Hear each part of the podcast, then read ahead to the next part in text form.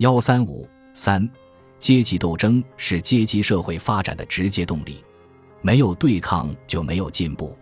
这是文明直到今天所遵循的规律。除原始社会外，到目前为止的社会历史都是阶级斗争的历史。人类几千年的文明史，从某种意义上说，就是阶级斗争的历史。阶级斗争、社会革命和社会改革是社会基本矛盾运动的必然结果。阶级斗争是阶级社会发展的直接动力。社会革命和社会改革在社会发展中起着不同的作用。阶级斗争的根源和历史作用。阶级斗争是经济利益根本对立的阶级之间的冲突和斗争。阶级斗争根源于阶级之间经济利益的根本对立，一切阶级斗争，归根到底都是围绕着经济利益这个轴心展开的。历史上的统治阶级都总是凭借他们所占有的生产资料和在生产体系中所处的统治地位，对被统治阶级实行剥削、压榨和掠夺。同时，为了维持和加强他们在经济上的统治地位。又必然对被统治阶级实行政治统治和思想控制，被统治阶级为了维持自己的生存，摆脱受剥削、受压迫的地位，就不得不起来进行反抗。阶级斗争是阶级社会客观存在的现象，并贯穿于阶级社会的全部发展过程。阶级斗争是社会基本矛盾在阶级社会中的直接表现，是阶级社会发展的直接动力。在阶级社会中，生产力与生产关系、经济基础与上层建筑的矛盾发展到一定程度，必然通过阶级矛盾、阶级斗争表现出来。社会发展的经济动因与阶级斗争动力是联系在一起的。一切重要历史事件的终极原因和伟大动力是社会的经济发展，是生产方式和交换方式的改变，是由此产生的社会之划分为不同的阶级。是这些阶级彼此之间的斗争，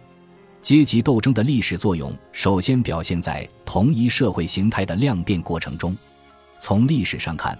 被剥削阶级反对剥削阶级的斗争，不同程度地打击了统治阶级，迫使统治阶级做出某些让步，使社会矛盾得到一定程度的缓和，从而或多或少地推动了生产力的发展和社会进步。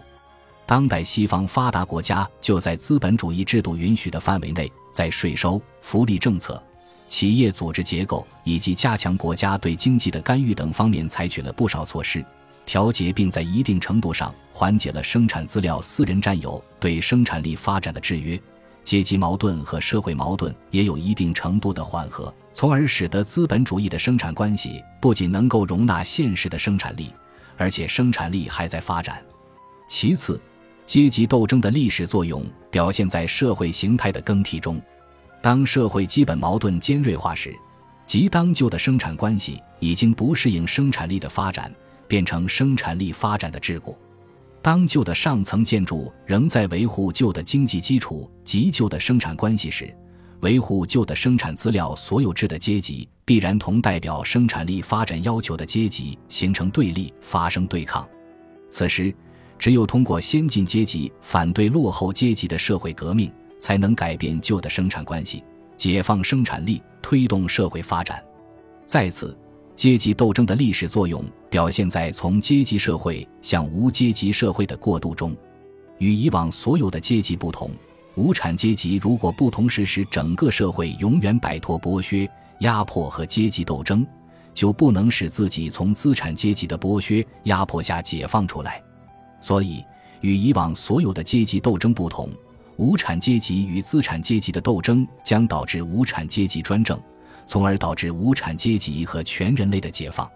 马克思指出，无论是发现现代社会中有阶级存在，或发现各阶级间的斗争，都不是我的功劳。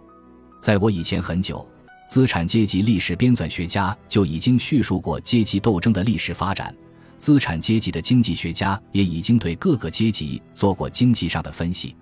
我所加上的新内容就是证明了下列几点：一、阶级的存在仅仅同生产发展的一定历史阶段相联系；二、阶级斗争必然导致无产阶级专政；三、这个专政不过是达到消灭一切阶级和进入无阶级社会的过渡。运用马克思主义的阶级斗争观点去观察和分析阶级社会的历史现象，就是马克思主义的阶级分析方法。列宁指出，马克思主义提供了一条指导性的线索，使我们能在这种看来扑朔迷离、一团混乱的状态中发现规律性。这条线索就是阶级斗争的理论。马克思主义的阶级分析方法要求我们深入考察不同阶级的历史。全面分析现实社会中各阶级的经济地位、政治立场和意识形态，以及阶级关系和阶级力量的对比，正确理解国际阶级斗争与国内阶级斗争的关系，从而把握阶级斗争规律及其在不同历史条件下的表现形式，正确处理阶级矛盾和阶级斗争问题。